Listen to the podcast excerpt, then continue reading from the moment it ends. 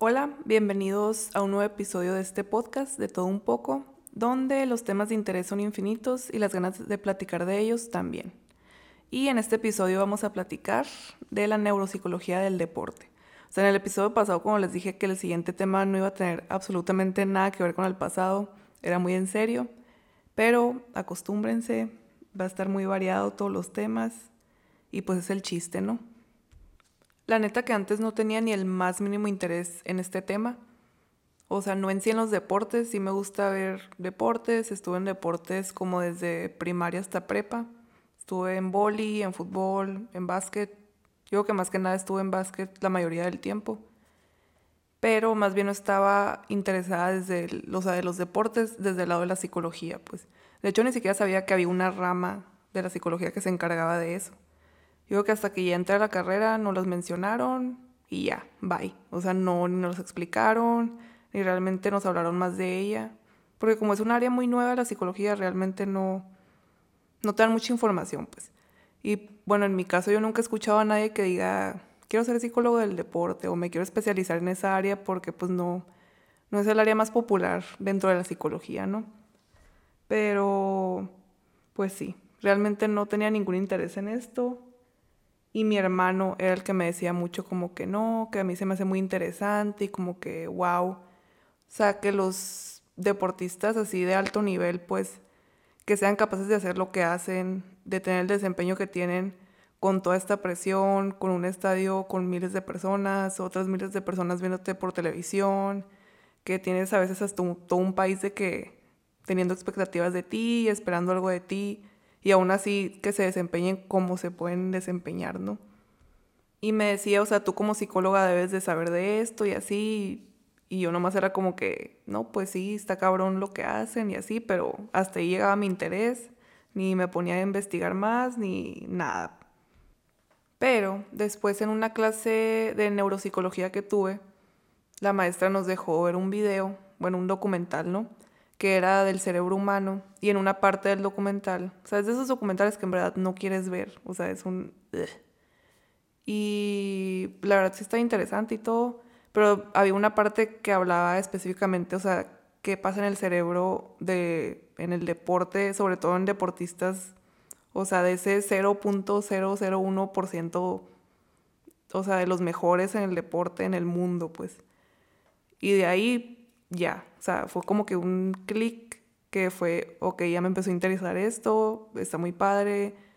Y sobre todo verlo desde la parte del cerebro está muy interesante. Y hace poco salió una serie documental, la del último baile, y ahí creo que te puedes dar más o menos una idea de qué es todo lo que vive una persona que está en ese nivel del deporte, ¿no? Y si ya te pones a pensar la cantidad de inteligencia emocional que necesita un deportista que está en ese nivel del deporte, es demasiada. O sea, no nomás estando en un partido o en un juego, o sea, también es saliendo de ahí, porque pues ya eres una figura pública y te tienes que enfrentar a todo lo que lidia una persona que es una figura pública, más que se le junte algo que esté viviendo en su vida personal. O sea, es mucho de control, mucho de identificar tus emociones, de trabajar con tus emociones, de trabajar en la autocrítica, en trabajar con la motivación, el estrés, la presión, todo esto es demasiado sobre la inteligencia emocional. Y aquí es cuando entra la psicología del deporte, que en sí es pues la ciencia o la parte de la psicología que estudia, o sea, el cómo y por qué los deportistas, y también incluye a los entrenadores y a los espectadores, se comportan de la manera que lo hacen. Y el psicólogo del deporte, pues básicamente tiene que saber los fenómenos psicológicos por los que pasa el atleta. Y esto varía entre cada atleta y entre cada deporte. O sea, cada deporte tiene sus diferentes exigencias y él se tiene que adaptar a estas exigencias. Y ya ah, pues, a partir de esto, de ya saber todo esto, él puede desarrollar técnicas para pues, que tengan un mejor rendimiento, un mejor desempeño, todo eso. También se trabaja mucho lo que es la atención y la concentración, porque puede haber muchísimos distractores. O sea, los principales es distractores externos, que es pues el público o el rival o el clima o el árbitro, todo eso, ¿no? Y están los distractores internos, o sea, que el jugador esté pensando en algo que no tiene absolutamente nada que ver con el, o sea, con el deporte en sí. Y, o sea, eso se le llama como ideas disociativas, ¿no? Que realmente no está presente en lo que está haciendo. O que sea demasiado analítico, o sea, que hizo un error y lo está pensando y lo está volviendo a pensar y lo vuelve a pensar y cómo lo hubiera hecho mejor o pude haber cambiado esto y hubiera tenido tal resultado y se queda estancado en eso.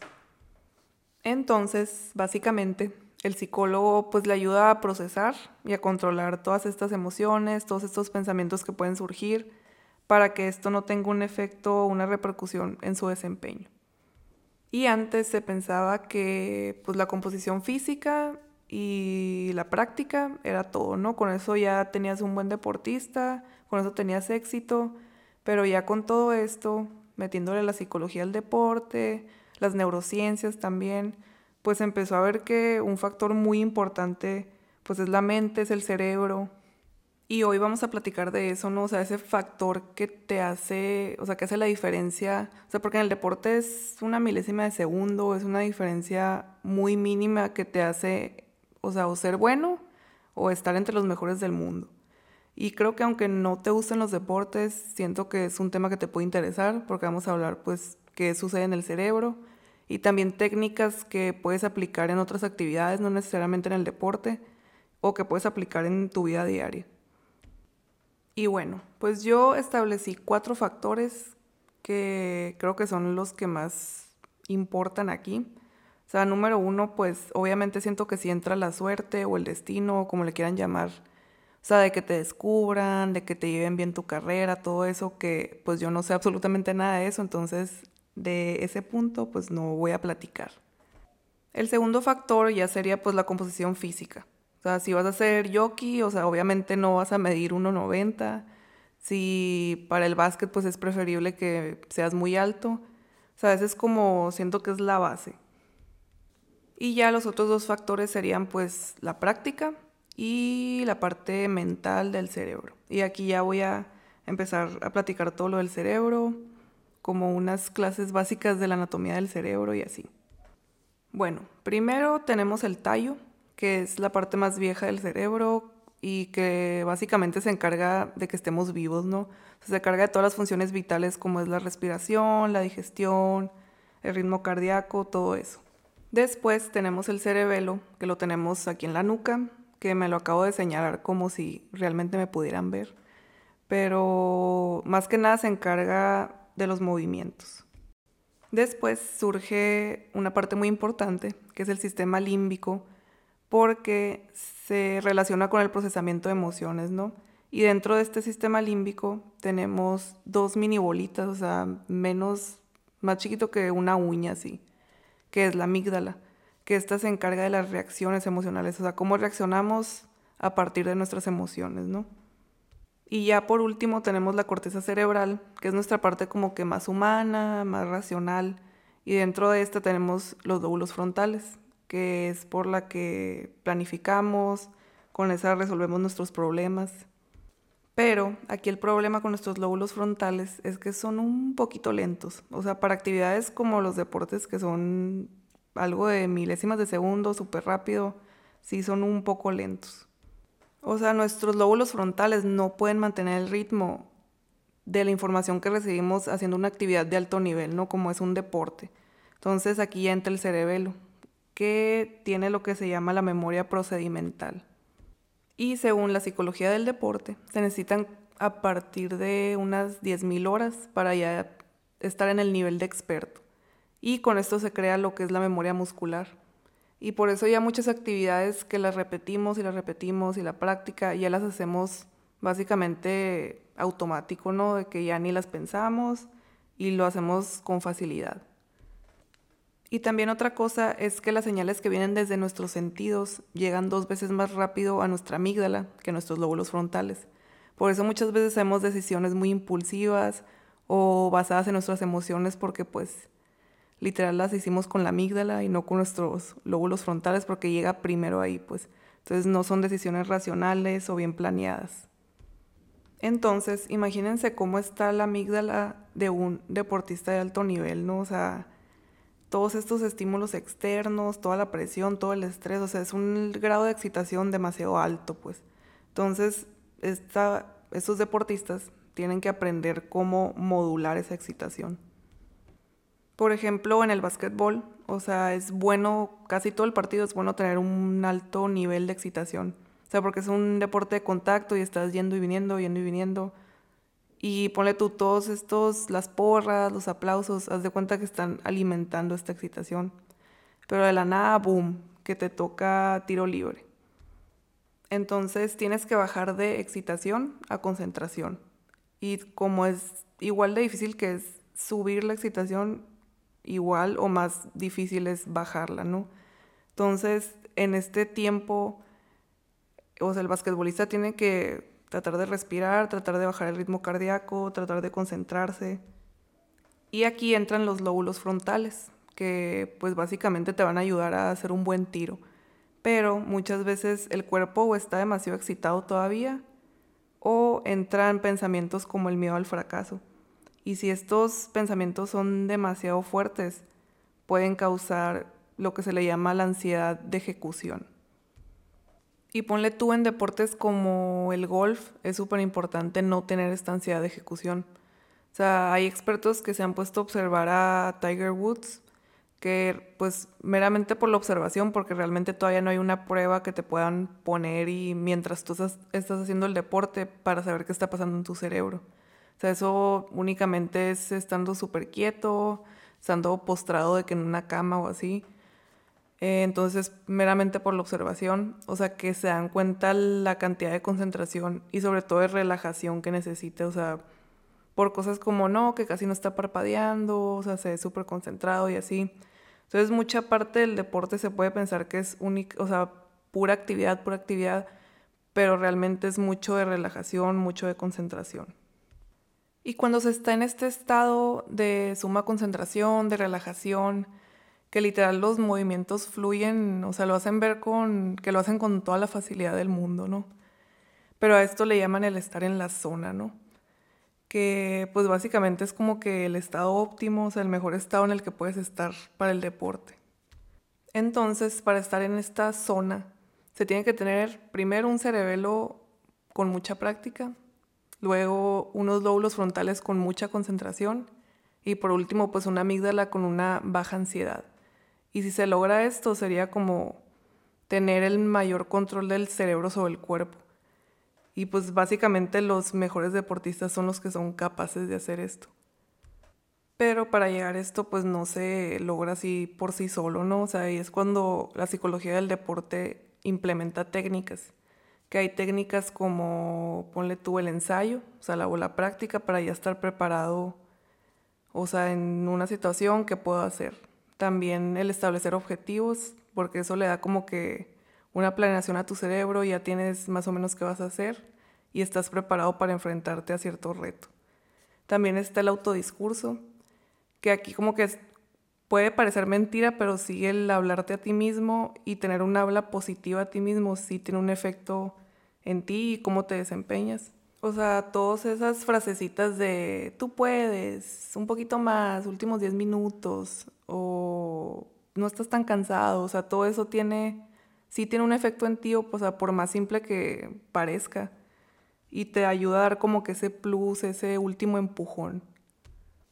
También está el control de la excitación a través de la respiración, o sea, de una respiración consciente, una respiración lenta, de ponerte en el presente ahorita que estoy haciendo, pues. O también aplican mucho la meditación.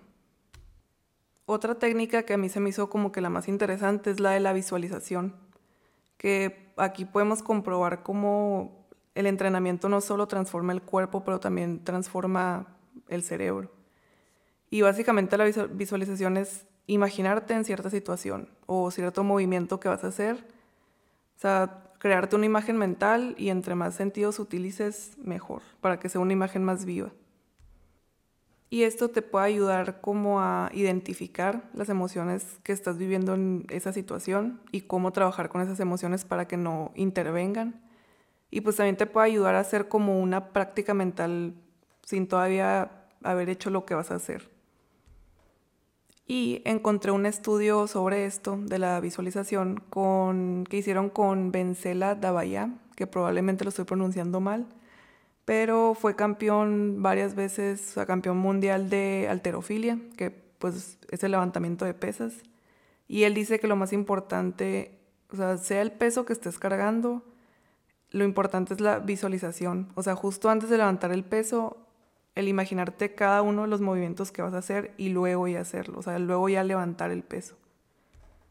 Y para el estudio le hicieron una magnetoencefalografía y pues básicamente le pidieron, haz tu visualización justo antes de que levantas el peso. O sea, haz tu imagen mental y es todo.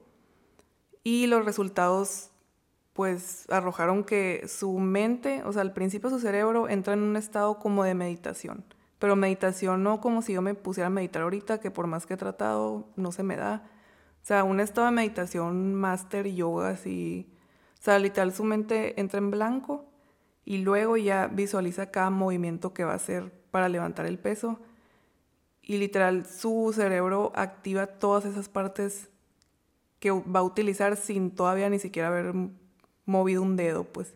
Entonces dicen que únicamente los grandes atletas son capaces de hacer eso y lo comprobaron haciendo exactamente lo mismo, pero ahora con un principiante. Y se le pidió lo mismo, o sea, tu visualización y él no entra en el estado de meditación del principio y su actividad cerebral está súper dispersa, súper, no se le entendía muy bien qué estaba pasando. Y él mismo dijo, es que la verdad tengo mucha dificultad visualizando. Y ahí como que se comprueba o sea, la diferencia de un profesional, de un experto, de alguien campeón del mundo, alguien que va empezando. Y aquí entran lo que se conocen como las neuronas espejo. O sea que básicamente lo que hacen es que si yo tengo esta pluma aquí enfrente, voy y la agarro y se activan ciertas partes de mi cerebro. Y si viene alguien más y hace exactamente el mismo movimiento, las neuronas espejo activan esas partes del cerebro sin que yo haya hecho ese movimiento, pues. Entonces esto explica mucho como de, ponle tú los futbolistas que pueden esquivar de la manera que lo hacen, como si ya supieran qué va a ser el contrincante, o sea, parece que lo están, o sea, que lo predijeron, pues. O ponle tú un boxeador, o sea, que pueda, parece que sabe dónde va a dar el otro el golpe y cuándo y todo. ¿Sabes? Todo esto, básicamente las neuronas espejo les permiten saber más o menos qué va a hacer. Y pues así con todo esto vamos viendo qué tan involucrado está el cerebro en absolutamente todos los deportes, ¿no? Y hay otras miles de cosas que se han involucradas, miles de otros estudios, descubrimientos, pero por el día de hoy aquí la vamos a dejar. Fue algo como que muy por encimita, un poquito de lo que yo sé, de lo que he aprendido, de lo que he investigado, porque como dije, pues no soy experta, pero les dejo aquí lo, lo poco que sé. Y pues nomás hay que ponernos a pensar como que si hasta el día de hoy esto es lo que sabemos del cerebro en el deporte, de la psicología del deporte, imagínense el día que ya tengamos como una prueba o una técnica de neuroimagen donde podamos ver qué sucede en el cerebro en tiempo real mientras están haciendo el deporte, o sea, todo lo que vamos a aprender, no nomás del cerebro en el deporte, pero del cerebro en general, ¿no? Se me hace un tema muy interesante que pues todavía tengo muchísimo que aprender y como dije, hay muchas técnicas y métodos de la psicología del deporte que puedes aplicar a otras actividades o en tu vida diaria. Entonces de eso también puedes aprender. Y pues sí, sería todo por el episodio de hoy. Espero que lo hayan disfrutado. El siguiente tema también va a estar muy diferente al de hoy, pero también va a estar muy padre. Entonces espero que regresen para el próximo y nos vemos para el siguiente episodio.